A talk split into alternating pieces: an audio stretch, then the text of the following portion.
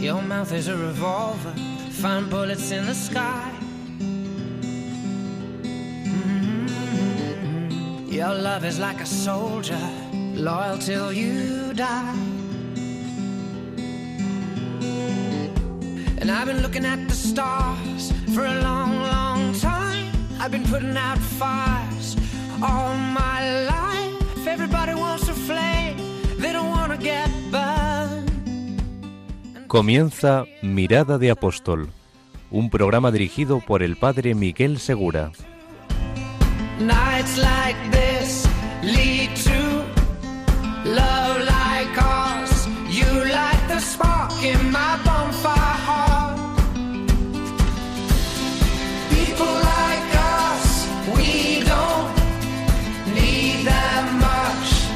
Muy buenas noches, todavía es domingo, el día en que Jesucristo resucitó y también era domingo, el día en que el Espíritu Santo convirtió a todos los discípulos de Jesucristo en apóstoles de la buena noticia.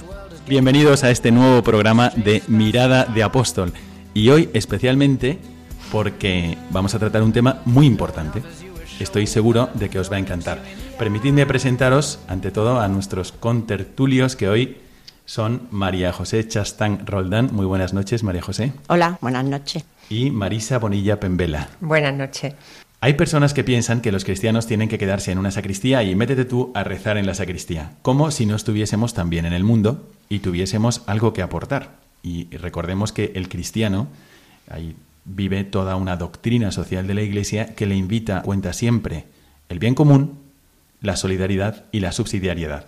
Es una forma práctica de vivir el mandamiento de Cristo de amaos los unos a los otros. El cristianismo no es para vivirlo de puertas para adentro, es para vivirlo siempre y nosotros tenemos una naturaleza social. Así que hoy vamos a tocar un tema y una experiencia muy bonita de qué pasa cuando un grupo de mujeres católicas eh, profesionales, en su- cada una en su campo, se juntan en torno al Evangelio y le piden al Espíritu Santo que les ilumine en torno a un problema que estamos tratando y que vivimos todos de cerca, especialmente en estos días, como es la eutanasia. Así que quedaos con nosotros porque todo el programa de hoy vamos a dedicarlo a conocer esta experiencia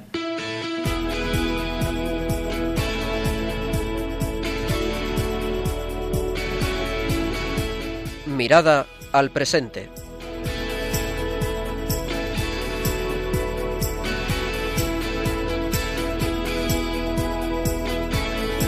Comenzamos esta primera parte de nuestro programa y nos vamos a acercar un poco circularmente a nuestro tema. Empezamos recordando los nombres de nuestros invitados. María José Chastán Roldán, muy buenas noches María José. Hola, buenas noches. Y Marisa Bonilla Pembela. Hola, otra vez. Estamos en la parroquia de Santa Luisa de Marillac, en Córdoba.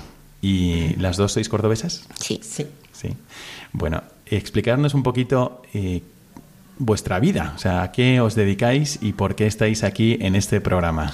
María José. Yo he nacido en Córdoba, de padres y abuelos por los dos lados, eh, cristianos y católicos muy practicantes. Y bueno, soy médico, mujer de médico, madre de dos hijas, casada, también católica, gracias a Dios practicante, abuela de tres nietos. Y tengo que decir que soy médico, pero que nunca he ejercido, porque bueno, yo tenía claro que pertenezco a la generación de las, las mujeres que todavía podíamos dedicarnos a nuestra familia, tenía claro lo que quería hacer y, y lo he hecho y estoy muy contenta de no haber ejercido. Lo que no quita para que tenga mucha relación con, con todas mis amigas y colegas médicos y de ahí vamos a volver sobre esto de, de la relación con tus colegas médicos. Pero mm, aquí está también Marisa, Marisa Bonilla. Entonces tú también eres de Córdoba. Yo soy nacida en Málaga, pero por circunstancias. Siempre he vivido en Córdoba. Eh, yo ahora mismo, lo, lo más importante para mí es que me siento hija de Dios. Ajá. Soy madre de tres hijos. Fui esposa de un gran hombre mm, que falleció hace cuatro años de cáncer de pulmón. Y le encomendamos desde aquí. Gracias. Y tengo a mis padres, sí que soy madre, hija, me siento esposa. Yo soy abogado, llevo ejerciendo más de 35 años. He procurado siempre en mi profesión pues que, que haya honestidad, que los abogados no seamos las personas que metemos más, más, más saña a los problemas que, con los que viene la gente a nuestro despacho, sino que si podemos ser conciliadores, que lo seamos, que no adquiramos prestigio a base eso, de, de, crear más polémica y de crear más problemas entre, entre los, los, clientes y entre las personas que nos rodean, porque eso hace muchísimo daño. y, y, bueno, el fin no justifica los medios y no se puede adquirir prestigio o muchas veces mejorar la situación económica a base de los demás. Uh -huh. Bueno, pues entonces tenemos hoy en nuestro programa pues, a dos mujeres en la parroquia de Santa Luisa de Marillac, desde Córdoba, donde estamos emitiendo, y al mismo tiempo profesionales con sus carreras de medicina y de abogado. Entonces, eh, ¿por qué están aquí? ¿Qué es lo que ha pasado para que estén en este programa de Mirada de Apóstol? Pues porque he tenido conocimiento de una iniciativa que han lanzado y que me parece muy interesante porque el cristiano también aporta a la sociedad y también lucha por una mejoría de la propia cultura. Entonces quiero preguntaros, antes de pasar a hablar de esta iniciativa que habéis tenido con vuestro grupo de amigas, eh, además de haber hablado de este, este inicio de vuestra vida de fe, vuestras familias y en caso de Marisa, pues el alejamiento, no total, pero algo, o enfriamiento de su vida de fe, pues ahora, ¿qué es lo que os ha ayudado a crecer un poco más en este momento bueno de vuestras vidas? ¿Qué os ha ayudado a crecer en vuestra vida de fe? ¿Señalaríais alguna cosa? María José. Bueno, pues ahora mismo yo llevo desde, desde, que recuerdo, desde chiquitita buscando algo para compartir mi, mi fe eh, y mi ejercicio de, como si dijéramos, del cristianismo con, con gente, que es lo que, lo que ayuda a andar el camino. Porque y, siempre la fe hay que vivirla en comunidad. En comunidad, exactamente. Mm. Entonces, buscando, buscando, buscando, he probado muchísimas cosas y, y, al final he encontrado unos grupos que se llaman Encuentros con Cristo, donde realmente vivimos la fe y comentamos el Evangelio y, y vivimos la religión estupendísimamente. Entonces hemos hecho varios, mmm, varias peregrinaciones a, una, a un centro mariano en Bosnia, luego, bueno, ejercicios espirituales toda la vida.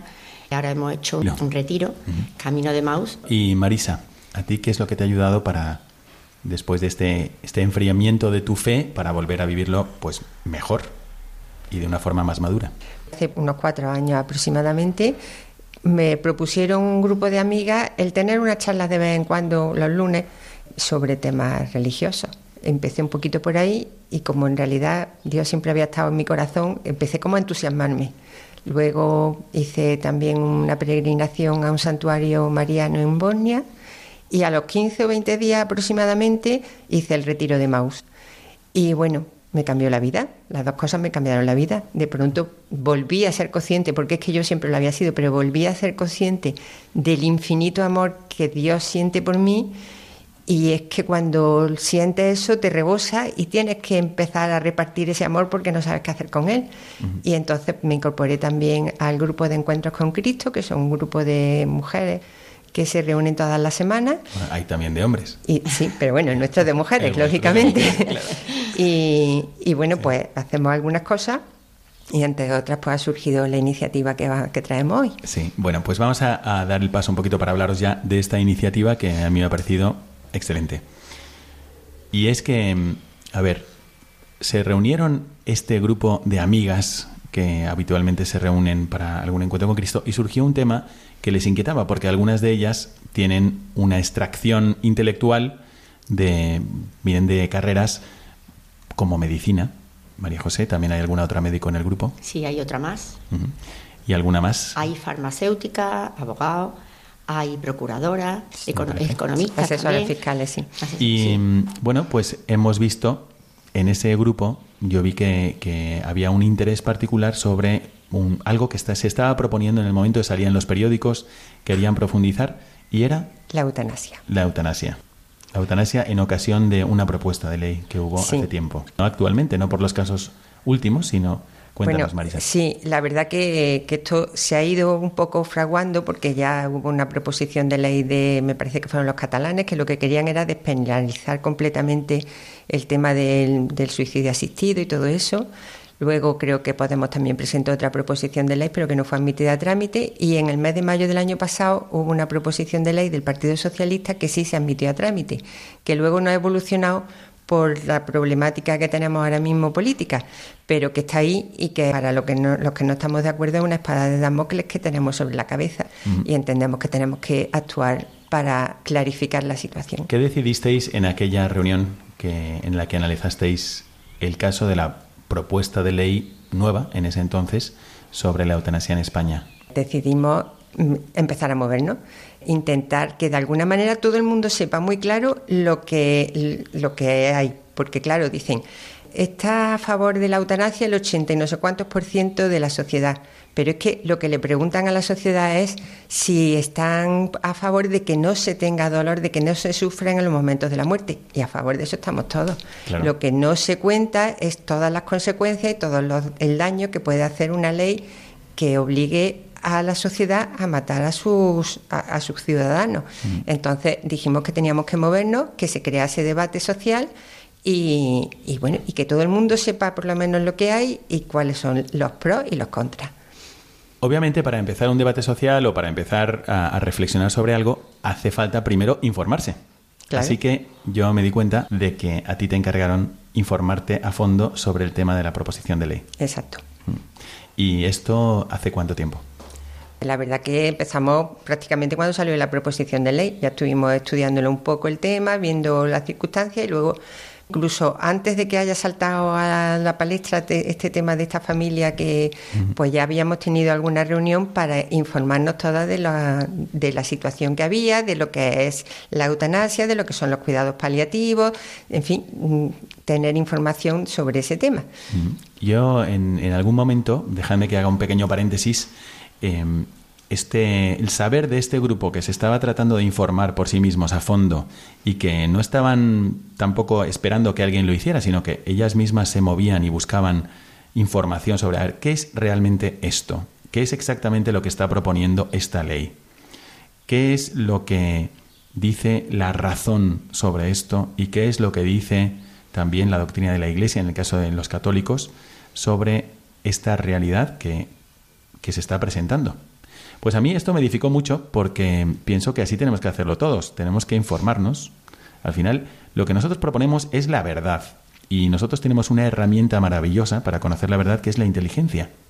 Pero a veces mm, no tenemos tiempo, no leemos, no profundizamos, no escuchamos. Bueno, pues aquí vi un grupo que realmente estaba interesado en profundizar sobre este tema que tiene unas consecuencias sociales muy importantes. Y entonces, eh, ¿qué ha pasado? ¿Qué es lo que habéis hecho últimamente, María José, para pues eh, aclarar este punto y para informaros sobre este punto? ¿Cómo, Primero convocamos una reunión un poco general, porque estos encuentros con Cristo mm, somos entre 8 o 10. Entonces convocamos una reunión de todos los grupos de encuentro que hay que tenemos aquí en Córdoba. Marisa, mm, como abogada, eh, la elegimos a ella y ella consintió en, en prepararse e informarnos sobre la parte legal de la eutanasia. Y de la propuesta de ley. Y la propuesta de ley, Concreta. evidentemente. Sí. Y luego María Eugenia Cabrera, una del grupo, una chica del grupo también médico, y yo pues nos encargábamos de la parte médica. Y le Eh, mandamos un saludo desde aquí. Sí, y bueno, pues nada, hablamos sobre, nos preparamos todo lo que pudimos, hablamos ella sobre toda la parte legal y yo sobre la parte médica. Y María Millán pues presentó la parte filosófica y humanística con el libro mm, Bioética para Todos y aportaba de vez en cuando su granito espiritual. Antes de entrar entonces en el contenido de esta reunión, imaginaros, queridísimos oyentes, pues este grupo de personas que, que están cualificadas, que además tienen sus, sus tareas domésticas, porque todas tienen, prácticamente todas tenéis hijos, incluso alguna tiene nietos, y además tenéis vuestros trabajos. Marisa, tú eh, entras a trabajar muy temprano Sí. y sales muy tarde. Y sin embargo, encontraste el tiempo para profundizar en esto. Ya, esto a mí me parece importante subrayarlo porque a veces, a ver, en- nos pueden. Eh, Cualquier gobierno que esté, el de, el de antes, el de ahora, el de después, da igual qué gobierno, pero las leyes después nos toca vivirlas a nosotros. Claro. Y nosotros tenemos un juicio para poder decir, ¿esta ley está bien o no? Entonces me parece muy importante también que haya este tipo de reflexiones y desde el punto de vista católico, desde el punto de vista racional, ante todo, pero también desde el punto de vista racional iluminado por la fe, que es el punto de vista católico, sobre las leyes que nos van a tocar vivir a nosotros, a nuestros hijos, a nuestros nietos y quién sabe a cuántos más. ¿no? Así que esto ya me parece importante. ¿No hay alguna ley que os inquiete, que os preocupe? ¿Tenéis este tipo de conversaciones de vez en cuando? Aquí la han tenido. Y vamos a profundizarla un poquito. ¿Por qué sacasteis en claro de esta reunión, Marisa?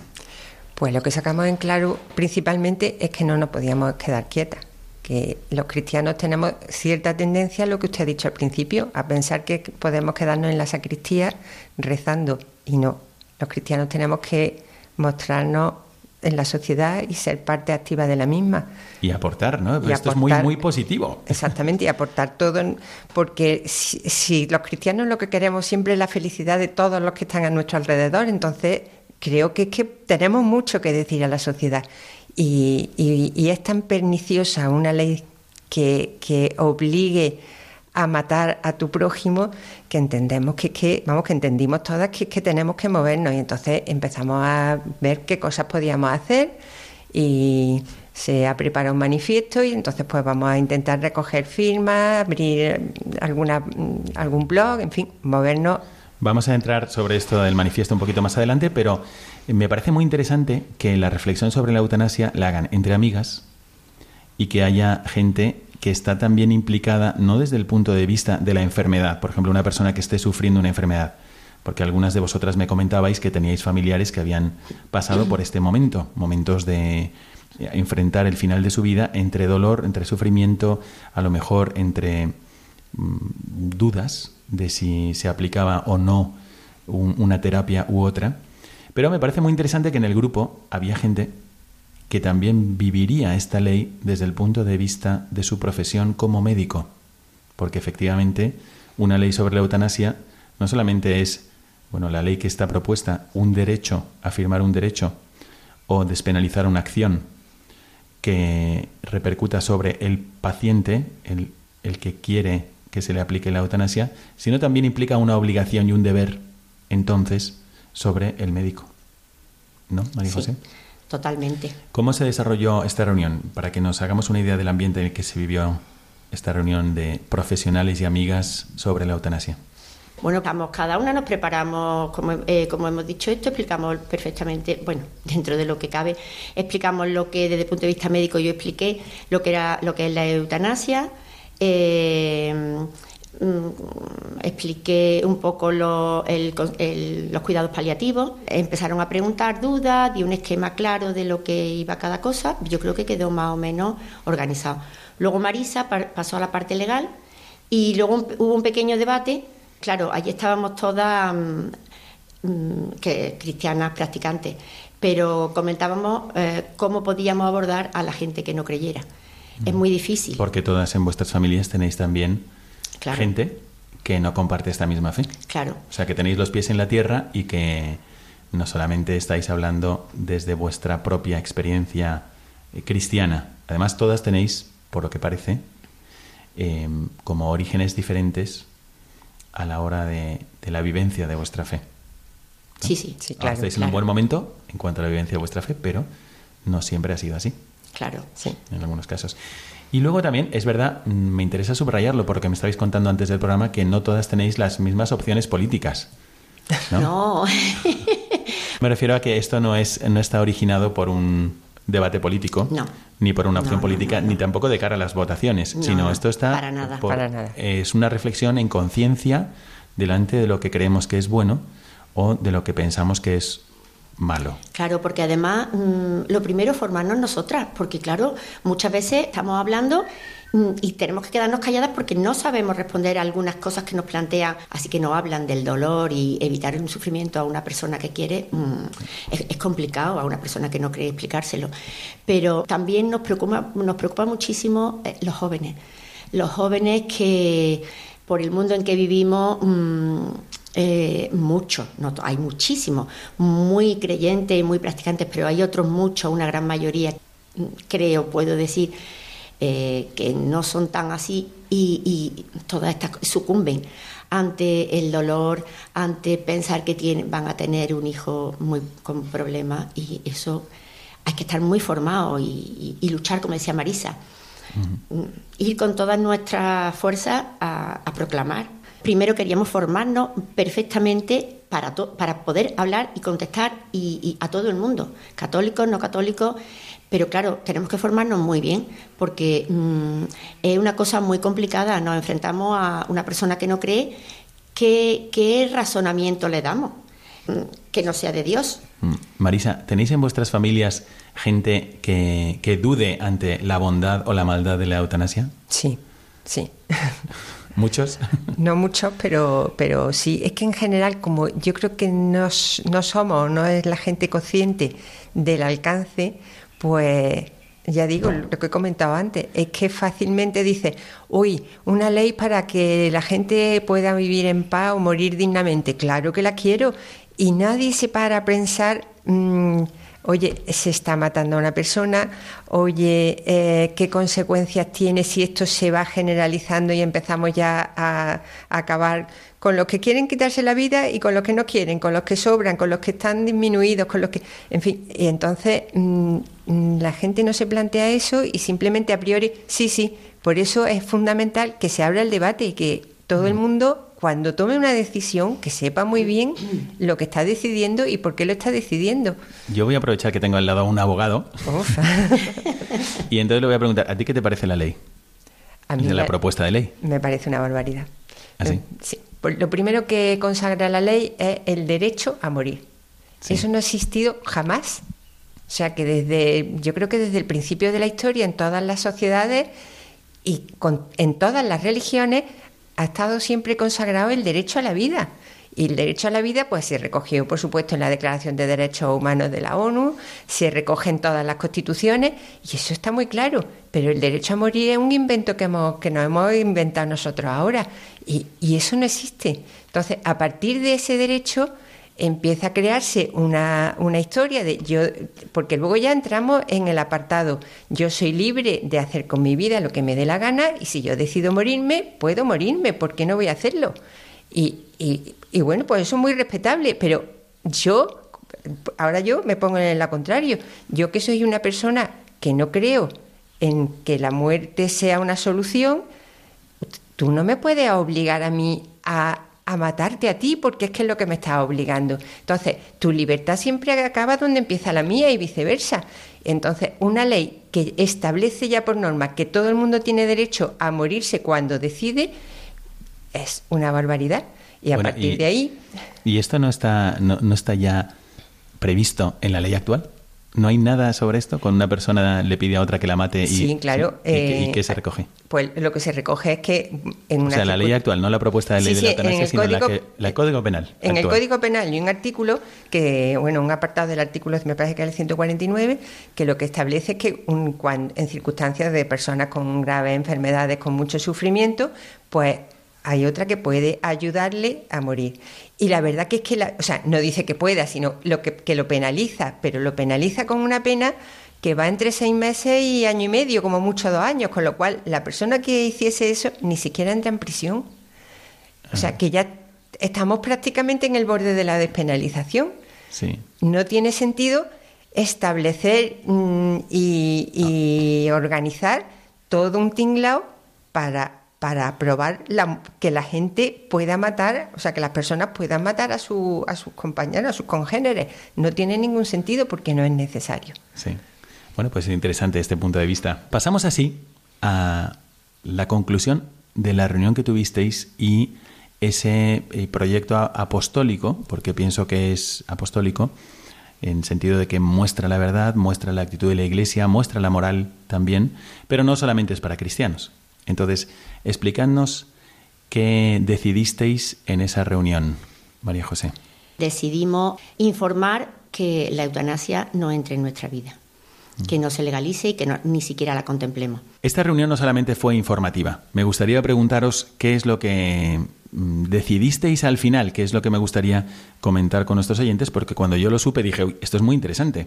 El cristiano no está llamado solo a hablar o a explicar el catecismo, sino que está llamado también a influir para bien en la sociedad, a compartir lo bueno que haya descubierto. Entonces, vosotras al final de esta reunión, ¿qué es lo que habéis decidido y qué decisiones habéis tomado, María José?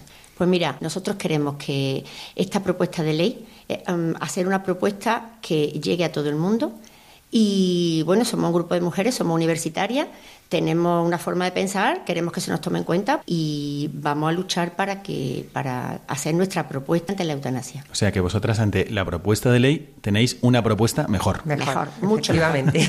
Bueno, pues Muchísimo le, mejor. le voy a dar la palabra a Marisa para que nos, nos explique qué es esta, esta propuesta intrigante que tenéis que puede ser mejor que la propuesta de ley sobre la eutanasia. Para empezar, nosotros entendemos, primero, que antes de hacer una ley de eutanasia debe hacerse una ley de cuidados paliativos que ayude a todo el mundo. Y segundo, cuidar la parte espiritual de las personas enfermas. No ya estoy hablando desde el punto de vista cristiano, sino desde el punto de vista de asistencia, de ayuda, de hacerlos sentirse valiosos, de hacerlos sentirse queridos, porque yo estoy convencida que, que cuando una persona, por muy enferma que esté o por muchos problemas que tenga de salud, se encuentra rodeada de cariño, no quiere morirse. Entonces existen opciones que no es matar a esa persona. Bueno, pues esto me parece muy interesante. Vosotras estáis haciendo una, una propuesta mejor que la propuesta de ley, pero no solamente es para los católicos, sino que está teniendo en cuenta todos Claro. los elementos humanos. A mí me gustaría muchísimo conocer esta propuesta, ¿no? Este manifiesto vuestro que habéis hecho, ¿cómo lo habéis llamado? Hemos hecho un manifiesto que se llama No me obligues a ser Caín.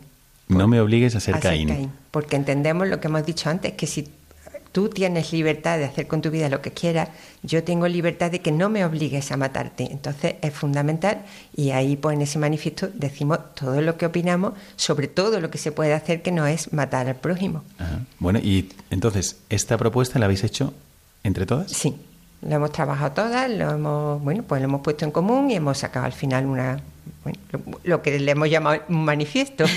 Bueno, pues aquí, a ver, aquí tenemos una noticia. Voy, voy a dar una noticia. Este es un programa que es más bien de experiencias de, de buscar la dimensión apostólica del cristiano, pero en realidad aquí mm, me estáis dando una noticia, que es un grupo de mujeres de diferentes partidos políticos, de diferentes visiones políticas, hacen un manifiesto que es una propuesta mejor que la propuesta de ley contra la eutanasia. ¿Y, y cómo se puede conocer este manifiesto que habéis hecho? ¿Qué estáis haciendo? Estamos preparando un blog Bueno, me parece muy interesante esto, que, que hayáis conseguido, pues, eh, un, eso, un, un grupo de amigas, pero con opiniones diferentes, mm, que hayáis decidido ofrecernos este manifiesto sobre una mejor propuesta a la propuesta de ley sobre la eutanasia. Eh, ¿Qué es lo que habéis hecho? Hemos, bueno, primero redactamos y consensuamos el texto del manifiesto, de manera además que sea un manifiesto que pueda mm, al que pueda adherirse cualquier persona de bien, que no es, que no, no es necesario ni que sea cristiana, ni que sea católica, ni que tenga determinadas creencias, sino simplemente cualquier ser humano que crea en la vida puede adherirse a nuestro manifiesto. Entonces, pues bueno, pues lo consensuamos entre todas y lo hemos redactado y ahí está. Y ahora lo que queremos es que se salga a la luz y que sea conocido por el máximo de personas posible. ¿Y esto cómo lo habéis hecho? Pues para eso queremos subirlo a internet y que le- darle la máxima difusión posible, como ha dicho Marisa, que se adhiera, que todo el mundo pueda opinar, que todo el mundo pueda aportar, que todo el mundo hable de eso y que, que se conozca, que se difunda. Mm. Bueno, para mí me parece interesante, dos cosas las digo aquí. Me parece muy interesante que hayáis hecho una propuesta positiva eh, sobre esto y que busquéis, bueno, esto es, es verdad, hay unos, hay unos problemas sociales que se quieren responder desde una propuesta de ley, pero no nos parece bien la propuesta que se ha hecho y hacemos una propuesta mejor. El el cristiano siempre aporta algo positivo a la sociedad y vosotras lo habéis hecho y creo yo muy bien. Pero entonces, ¿cómo puedo yo encontrar este manifiesto? ¿Qué tendría que hacer? Si yo pongo en internet no me obligues a ser Caín, eh, ¿lo encuentro? Sí, sí, claro que sí. Se, ha creado muy un, fácil. se ha creado un blog Sí. eh, y bueno, pues se puede perfectamente acceder a- al blog y bueno, puede dejar una opinión hasta leerlo y adherirse, lo que se quiera. Sí. Bueno, pues qué sencillo. ¿No? Es- muy fácil, muy fácil. Muy Hasta fácil. los, los niños y además animamos a todo el mundo, jóvenes, mayores, pequeños, todos, abuelos, nietos, todos, Eh, Sí, a que, se den su opinión y que se adhieran, sí. Bueno, pues eh, me parece interesante que, que no sea polémico, sino que sea una propuesta positiva. Me parece muy interesante, me parece también intrigante el número. Yo os digo lo- lo- el nombre, intrigante el nombre. Os digo lo que me sugiere cuando yo escucho No me obligues a ser Caín en el momento justo que estamos viviendo ahora en España, aunque sé que vosotras no lo habéis hecho em, por este último caso eh, dramático que hemos vivido de eutanasia, sino que esto lo habéis hecho antes. Sí, efectivamente, es que mm, ya estaba decidida toda la, la- la línea de acción, lo habíamos decidido antes. Esto ha sido un poco, pues no sé, todo circunstancial, pero lo nuestro fue antes Y de que saltase toda este, esta último problemática caso, ¿no? nueva. sí. Y además estamos muy contentos porque así estamos más preparados. Porque claro, al surgir siempre en todos sitios se habla, igual que ahora de lo de Notre Dame, se habla, se habla, se habla muchísimo del caso este de eutanasia y ahora estamos más preparados que antes, con lo cual nos ha venido muy bien que Sí, pues la yo, cronología. para ser sincero, si yo escucho el nombre No me obligues a ser Caín, pues a ver, no lo había pensado desde este punto de vista, pero es verdad que cuando uno defiende que tiene el derecho a morir, está, está diciendo además que hay otro, que hay terceros que tienen la obligación de matar. Efectivamente. ¿no? Y entonces no me obligues a ser Caín me parece una forma interesante de reflexionar sobre la eutanasia. Así que, para queridos oyentes, si os interesa, pues si tú pones en internet no me obligues a ser Caín, también podrás leer este manifiesto que, si, no, si lo tenéis aquí presente, podemos leerlo a lo mejor y, Sí, y decir, claro. bueno, pues esto es un grupo de personas católicas que han reflexionado sobre este tema y se les ha ocurrido este texto. No está copiado, ¿no? No está copiado, no está, No, está- hablar. está Bueno, producida por vosotras. una mente muy clarividente y muy clara. Bueno, y entonces, eh, pues podríamos a lo mejor leerlo aquí. Y Vale. me parece importante porque así entendemos mejor de qué estamos hablando y un poco a dónde os ha llevado esa oración que hicisteis al Espíritu Santo y esta reunión de amigas a propósito de un tema que nos toca a todos. Así que voy a leerlo. No me obligues a ser Caín. No me obligues a matarte. Oblígame a que te dé los mejores cuidados paliativos y a que haya una ley que los regule y evite el ensañamiento. Oblígame a que te proporcione la ayuda psicológica que necesites para comprender y aceptar tu situación. Oblígame a que tus familiares puedan recibir también esa ayuda y comprendan que no eres una carga, ni un estorbo, que tu vida es valiosa hasta el último suspiro. Oblígame a que invierta en investigación de nuevos fármacos contra el dolor, pero no me obligues a ser Caín, no me obligues a matarte. Reconozco tu derecho a morir dignamente y pondré mi pancarta al lado de la tuya para exigirlo. Pero respeta tú mi libertad, no me obligues a matarte, yo también quiero ser libre. Reconozco tu derecho a ser libre, pero tú no puedes obligarme a matarte. Y lo haces si mis impuestos se destinan a hacer morir a mis vecinos, a mis padres o a mis hermanos. Tengo una propuesta mejor. Quiero que mis impuestos se destinen a crear buenos centros de cuidados paliativos, a dotarlos con los mejores profesionales y de todos los avances médicos que existan, pero no quiero que mis impuestos sirvan para crear protocolos que ayuden a morir. No quiero que mis impuestos se destinen a comisiones, comités, observatorios y demás estructuras para analizar, inventariar y desmenuzar las muertes de las personas a las que quiero. Quiero pagar más impuestos para que tú, por muy anciano que seas y muy enfermo que estés, recibas toda la ayuda que necesites. No quiero ahorrarme ni un euro porque sea más barato acabar con tu vida. No quiero que nadie se ahorre cuidados médicos o pagos de pensiones a costa de tu muerte. No quiero que tú, anciano, al final de tu vida, tengas miedo de ir a un médico porque éste pueda decidir que ya has vivido bastante, que eres inútil para la sociedad, que eres una carga, y te haga ver que lo mejor que puedes hacer es morirte. No quiero que tú, por muy impedido que estés, puedas sentir que liberarás a tu familia si decides morirte. No quiero que puedas ver en los ojos de tus hijos o de tus padres o de tu esposa un reproche por estar vivo. No quiero que tengas que pedir perdón a nadie por vivir. Y tú sabes que, si pudieras elegir morir, te sentirías obligado a hacerlo para no ser una carga.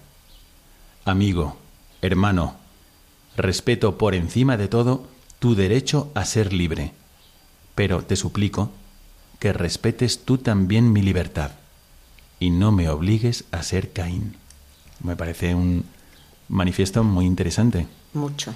Además aquí está diciendo algunos datos que mientras lo estaba leyendo me hacían reflexionar sobre otras leyes de eutanasia. Ahora mismo eh, las leyes de eutanasia están activas, si no recuerdo mal, en seis países, en Holanda, Bélgica, Luxemburgo, Canadá, Colombia, también en Colombia.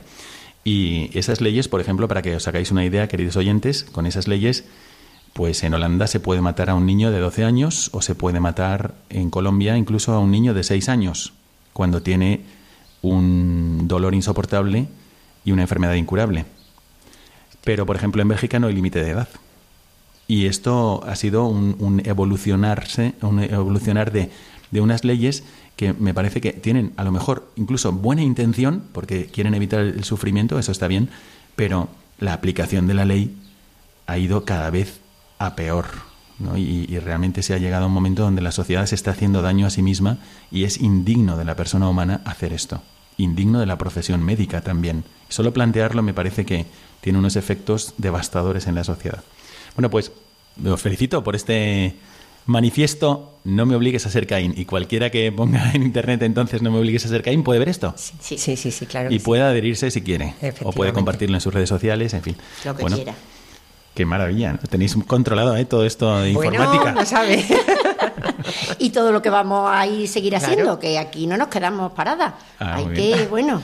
Bueno, pues ¿qué os parece, queridos oyentes? Eh, mandándonos algún mensajito si os ha parecido eh, conveniente, apropiado este manifiesto que han hecho aquí en Córdoba y que estamos dando a conocer desde la parroquia de Santa Luisa de Marillac de No me obligues a ser Caín sobre la propuesta de ley y una mejoría de la propuesta de ley, porque yo veo que aquí os comprometéis bastante diciendo, nosotras optamos pues efectivamente que el, que el gobierno, el gobierno que toque, el que esté, da igual. Claro, da igual. Pero que es verdad que use parte de nuestros impuestos para solucionar estos problemas que son reales y que esa propuesta de ley de eutanasia quiere solucionar, pero nosotros hemos encontrado un camino mejor.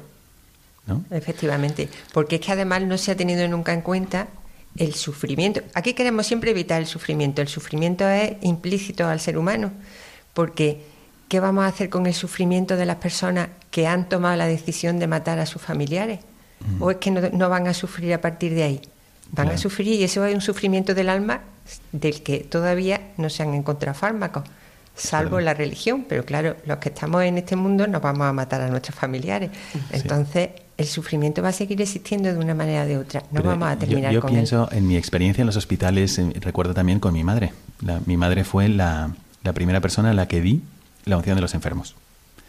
Y ella estaba en el hospital de incurables. Y yo recuerdo, eh, también viendo a otros enfermos, que es verdad que en esos momentos cuando uno está débil, cuando uno está enfermo, puede tener una visión de sí mismo que, le haga verse como una carga, pero es que no lo es. No, lo es, en absoluto. no lo es. Y, y, es verdad que, ¿cómo se tiene que ver uno para que pida ayúdame a morir? Significa que me estoy dando cuenta de que no soy ningún valor para ti, en primer lugar. Y además no te quiero hacer sufrir y veo que simplemente estar conmigo es un sufrimiento para ti. Y oye, ¿y no podríamos cambiar eso?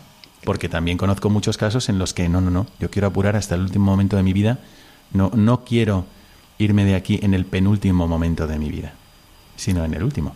Porque, porque sé que me necesitan, o sé que valoran mi ejemplo, o simplemente les estoy enseñando a amar porque me quieren, no puedo darles nada y me están dando todo sin esperar nada. Exacto. Pues eso les estoy ayudando a, que aprendan a amar, ¿no? Sí, sí. Y además es muy bueno, muy bueno que, que, todos los familiares se lo demostremos, que todos los que estamos cuidándolos se lo demostremos continuamente, con besos, con abrazos, con palabras, que ellos lo noten, que estén, que estén felices y que se sientan eh, importantes, se sientan queridos. Es verdad que hay momentos dramáticos y hay casos concretos en los que uno puede incluso plantearse de todo, y es verdad, pero a la hora de, hacer una ley y a la hora de despenalizar o de legalizar algo, hay que tener en cuenta que se puede empezar una bola de nieve que vaya creciendo y que vaya siendo cada vez imparable. La ley también tiene una función pedagógica y aquello que ya no es penalizado o aquello que es legal es menos malo. Efectivamente. Claro. Y además hay una cosa muy importante. Eh, eh, eh, la figura del médico es importantísima en estos casos. hay que concienciar que todos los médicos se tienen que preparar muchísimo en cuidados paliativos, porque mm, hasta que se consiga, si es que alguna vez se consigue, que en todas las ciudades, pueblos y aldeas haya unidades de cuidados paliativos que, que ayuden, ayuden a morir con el menos sufrimiento posible al enfermo, les toca a, los médicos de los pueblecitos, a los médicos de, de los cupos, eh, ayudar a morir. Entonces, hay muchos que no saben. No saben cuando eh, un paciente eh, no puede respirar y, se está ahogando, o cuando tiene unos dolores horribles no saben la dosis de morfina, no saben cómo ayudarle, porque también muchos prefieren morir en, su casa en vez de en los hospitales. Aparte que no hay sitio en los hospitales para tantos pacientes como hay. Mm, tan enfermos, sobre todo de cáncer. Entonces es muy importante que el médico se forme como profesional en cuidados paliativos y tiene que darle lo mejor de sí, lo mejor de sí como persona, apoyarle, darle cariño, escucharlo, que tantas veces se necesita. Yo pienso que hay un, hay un modelo de proceder, yo creo que es humano también hacer esto, pero de un caso concreto particular extremo se puede sacar una norma general. Y tendemos a hacer esto. Por lo tanto, a lo mejor aquí desde el programa podríamos invitar a aquellos enfermos o que tienen enfermedades graves y que nunca son visualizados porque no, no se habla de esto, se habla de los casos contrarios, alguien que no puede soportar una enfermedad o piensa incluso sin tener enfermedad que ya ha vivido bastante y quiere quitarse la vida. Por lo tanto, se justifica una ley de eutanasia. Eh, bueno, y no habrá casos en los que yo pienso que tengo una enfermedad grave que no me pueden ayudar, que para cualquier otra persona sería insoportable, pero para mí no lo es y al contrario, estoy agradecido con la vida que tengo porque me permite realizarme o me permite ayudar a otros incluso. Eh, a lo mejor, no sé si tenéis previsto que las personas puedan aportar sus experiencias, aquellas que estén a favor de ese manifiesto, y digan, pues... Eso es lo que nos encantaría, que, que cuando se entre en el blog se pueda, se pueda ver que efectivamente hay esperanza, mm. porque nos ha llamado mucho la atención preparando todo esto que por ejemplo se le hizo una entrevista bueno, al personal y a, los que estaban en el hospital de parapléjicos y ellos decían que pueden ser personas muy felices a pesar de sus dolencias. Y también encontramos otra noticia de la BBC, pues de un estudio que se había hecho en Francia, donde decían que la mayoría de los parapléjicos son muy felices. Eso es una cosa que choca muchísimo, pero se puede, o sea, se puede ser feliz en todas las circunstancias, porque ser feliz es una elección personal, no depende del exterior. Entonces, ¿por qué no procuramos la felicidad de todas esas personas en vez de intentar acabar con ellas? Y nos encantaría que a nuestro blog llegaran pues muchos testimonios de esas personas que a pesar de sus circunstancias son felices y quieren seguir viviendo y tirando para adelante. Hay algunos, mm, algunos párrafos de vuestro manifiesto No me obligues a ser Caín, eh, me llaman muchísimo la atención y que me parecen buenísimas. Por una parte, vosotras proponéis que queréis más investigación en nuevos fármacos contra el dolor. ¿no? Eso me parece una cosa muy interesante, ¿no? mucho antes de que, de que, el dolor llegue a ser insoportable. Claro. ¿no? Y también decís que, que estáis a favor de una atención global al enfermo, no solamente desde el punto de vista químico, estos fármacos, sino también una atención pues humana, cercana, afectiva, psicológica, y que también en eso estáis dispuestas. me parece muy bien que se destinen partidas para esto. Claro, también, también pediríamos, no me he puesto ahí porque es muy largo, pero también que la gente se conciencie que, queremos que nuestros impuestos, aparte de, mejorar los cuidados paliativos, vaya a que la, la, ley de dependencia se haga, se haga efecto, se haga realidad, se mejore, porque es muy importante, ayuda a los que cuidan a los enfermos y, también las residencias de ancianos. Las residencias de ancianos tienen que ser casas de cariño, donde los ancianos se sientan queridos, de pues, tratamiento médico, que haya médicos que vayan allí, que lo, que lo vean, que estén ellos tranquilos que ante cualquier dolor, se lo van a mitigar o van a intentar ayudarle. Y, luego que haya también eh, ayuda, asistencia cristiana para los que lo sean. Entonces, esas tres cosas, los cuidados paliativos, la ley de dependencia y la residencia, pues si se mejoran, ayudaría muchísimo. Hemos comido mucha parte de nuestro primer tramo del programa eh, con María José Chastang Roldán y con Marisa Bonilla Penvela. Muchísimas gracias. Pero eh, nos queda un tema pendiente que vamos a tener que dejar para otro programa. Nos hemos extendido demasiado con vuestro manifiesto. No me obligues a ser Caín. Nos queda pendiente el tema del el testamento vital, que Sí, también claro. fue uno de los temas, según me habéis contado, que en vuestra reunión tocasteis a fondo. Y simplemente quería remitir a todos los oyentes que estuviesen interesados en ello a ese formato que existe en, eh, en la página de la Conferencia Episcopal Española, donde se ofrece una forma de hacer ese testamento vital. Y así pasamos, a, aunque sea brevemente, a esta segunda parte de nuestro programa que se llama, como sabéis, Mirada al Magisterio, porque buscamos luces, a propósito de la experiencia que hemos contado, del tema que hemos tratado, luces del Magisterio que, como siempre, viene en nuestra ayuda para iluminarnos y que podamos caminar con más firmeza y más seguridad.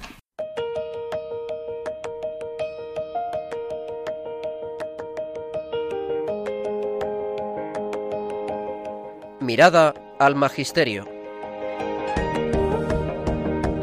Hoy fugazmente entramos en el magisterio y vamos a darle la palabra rápidamente a Marisa Bonilla a propósito de un texto de la Evangelium Vitae que os va a leer ahora. En la actualidad, todo esto provoca un cambio profundo en el modo de entender la vida y las relaciones entre los hombres. El hecho de que las legislaciones de muchos países, alejándose tal vez de los mismos principios fundamentales de sus constituciones, hayan consentido no, no penar o incluso reconocer la plena legalidad de esta práctica contra la vida, es al mismo tiempo un síntoma preocupante y causa no marginal de un grave deterioro moral.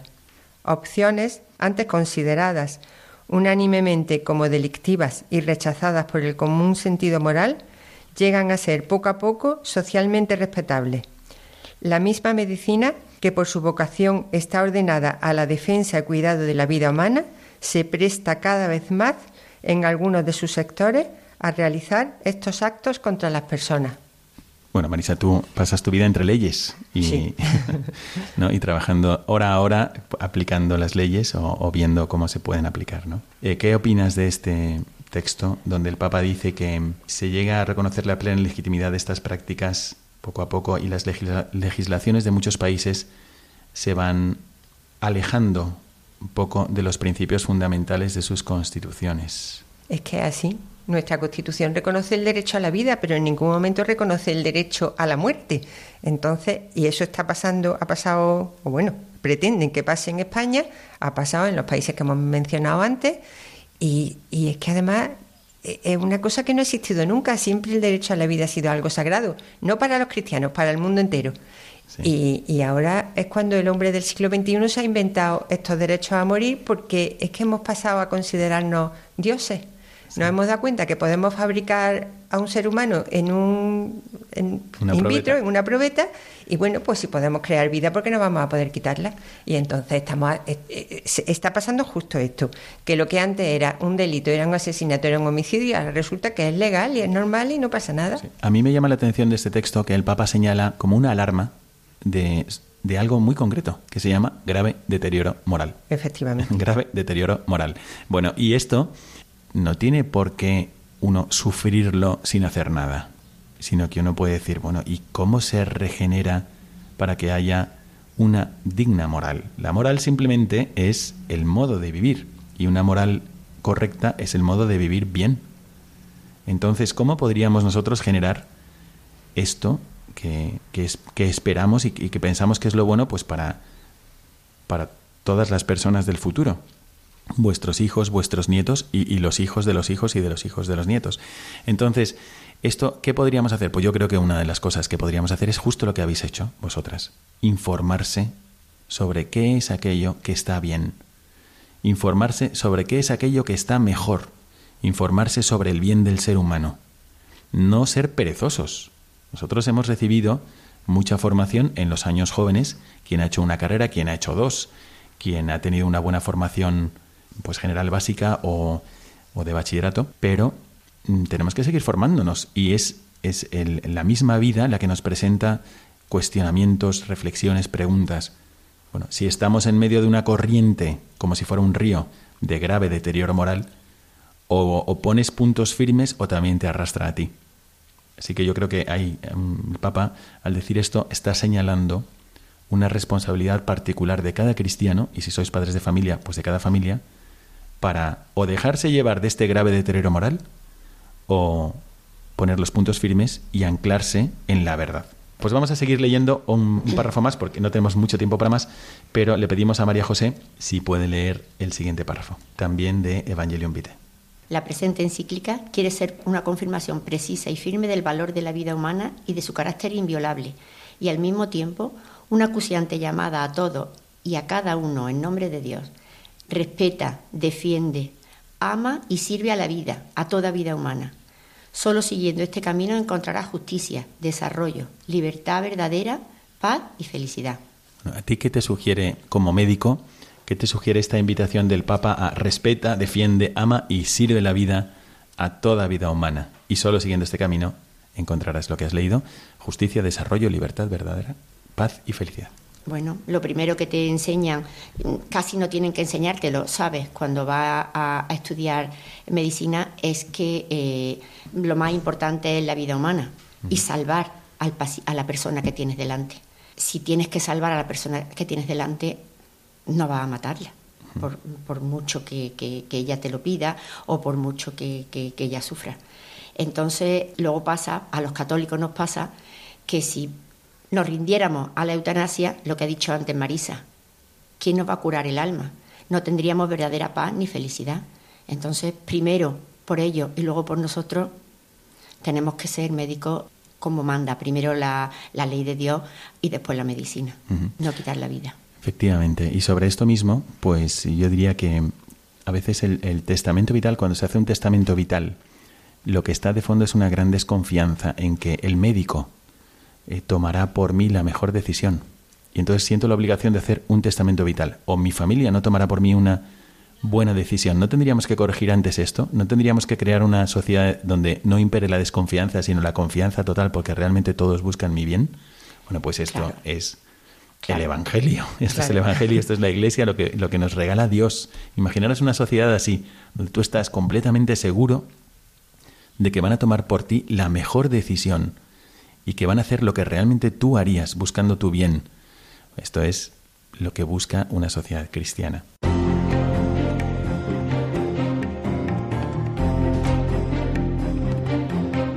Mirada al futuro.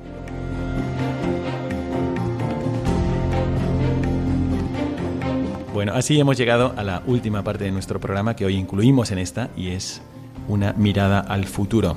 Y yo quisiera haceros ver que el 11 de mayo, estamos aquí, nada, cerquísima, es justamente la jornada de los cuidados paliativos. Y esto va a tener una gran resonancia en este momento, en este momento de la sociedad, en concreto de la sociedad española, pero de muchas otras sociedades también. El 11 de mayo es la jornada de los cuidados paliativos. ¿Qué se os ocurre para que nuestros oyentes hagan alguna acción apostólica a propósito de esto antes del 11 de mayo? Desde luego, lo primero, entrar en nuestro blog. Os recuerdo cómo podéis acceder a esto para conocerlo. Y es tecleando en Google no me obligues a ser Caín todo junto. Si tú pones no me obligues a ser Caín, aparecerá este blog y podrás conocer el manifiesto. Adherirse, si están de acuerdo, a nuestro manifiesto y además hacerlo, hacer partícipe a todos sus familiares, amigos y a todas las personas que tengan a su alrededor de este manifiesto para que bueno, pues sea conocido por el máximo de gente posible y, y tomen conciencia de que existe otra opción, que existe una solución mejor. Sí, bueno, esto me parece importante porque el, según lo he leído leyendo, pues no es un manifiesto contra nadie. No, bajo este ningún concepto. Esto es, un, es una propuesta mejor y es un grupo de mujeres que hacen esta propuesta de, a favor de la vida y, a favor de, de, la eliminación del sufrimiento general y no solamente del enfermo, sino también de los de, que están alrededor y no solamente del sufrimiento físico, sino del sufrimiento psicológico. Me parece estupendo. Yo también os animo a todos a que busquéis, no, de nada, que, busquéis en Google, en vuestro ordenador o en el, buscador que uséis, no me obligues a ser Caín. No me obligues a ser Caín y si os ha gustado esto, pues que de alguna forma eh, o, lo compartáis o lo, o lo viváis, porque me parece que eso es una concreción de la doctrina de la Iglesia y de la visión cristiana, aunque está hecho para que cualquier persona de cualquier credo y religión pueda también, según veo, eh, hacer lo suyo y promover una sociedad mejor. María José, tú que estás muy metida en redes sociales y en los ordenadores y todo este mundo tecnológico. Lo dice de broma. ¿Qué se te ocurre que podríamos hacer también para hacer apostolado en este sexto continente que tenemos que evangelizar también? Bueno, yo no lo domino ni muchísimo menos, pero lo que sí es verdad es que, como ha dicho Marisa, hay que, hay que meterse en el blog, eh, no me obligue a hacer Caín, hay que pasarlo a todos los que conozcas, por WhatsApp, por, por todo, incluso boca a boca. Eso mm, entra dentro de las redes sociales de toda la vida y que lo conozca la más gente posible. Pues esto lo pedimos porque así nadie obligará a hacer Caín. Mientras más formados estemos, y más, y más seamos, mm, más conseguiremos. Bueno, pues muchísimas gracias por haber estado aquí y muchas, muchísimas gracias por haber compartido con nosotros vuestra experiencia. A María José Chastang Roldán, muchísimas gracias María José. Gracias. Y también muchísimas gracias Marisa y, y, por, y por este manifiesto que nos habéis traído aquí al programa. Pues nada, muchísimas gracias a vosotros también por, por ser, dejarnos que, que podamos exponerlo y ser nuestra voz. Eh, fijaros que en el, en el libro del Génesis, cuando se acerca Yahvé a Caín. Es muy interesante lo que le dice y le dice al oído, le dice, la tentación está a tu puerta llamando, pero tú puedes vencerla. Y efectivamente nos podemos encontrar así en muchos momentos de nuestra vida. No dice, te conozco y sé que eres un desastre y vas a caer, no, sino que la tentación está a tu puerta llamando, pero tú puedes vencerla. Y a mí me parece que hoy hemos tenido un, un ejemplo de lo que hace un cristiano que se ilumina por el Espíritu Santo y desde la formación que tiene y desde la posición política diferente que tiene cada uno, pero busca el bien y la verdad y vence en una tentación que se presenta, pues en este caso, también en forma de una ley muy mejorable. Así que muchísimas gracias por haber estado con nosotros.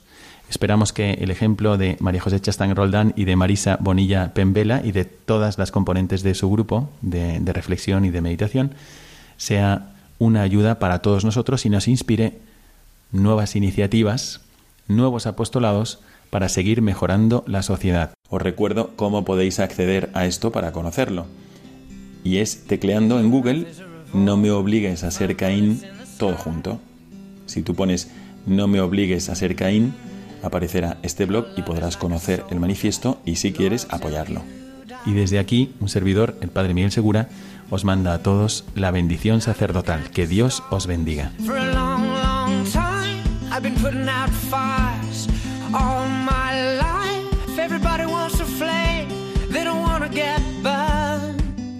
Acaban de escuchar el programa Mirada de Apóstol, dirigido por el Padre Miguel Segura.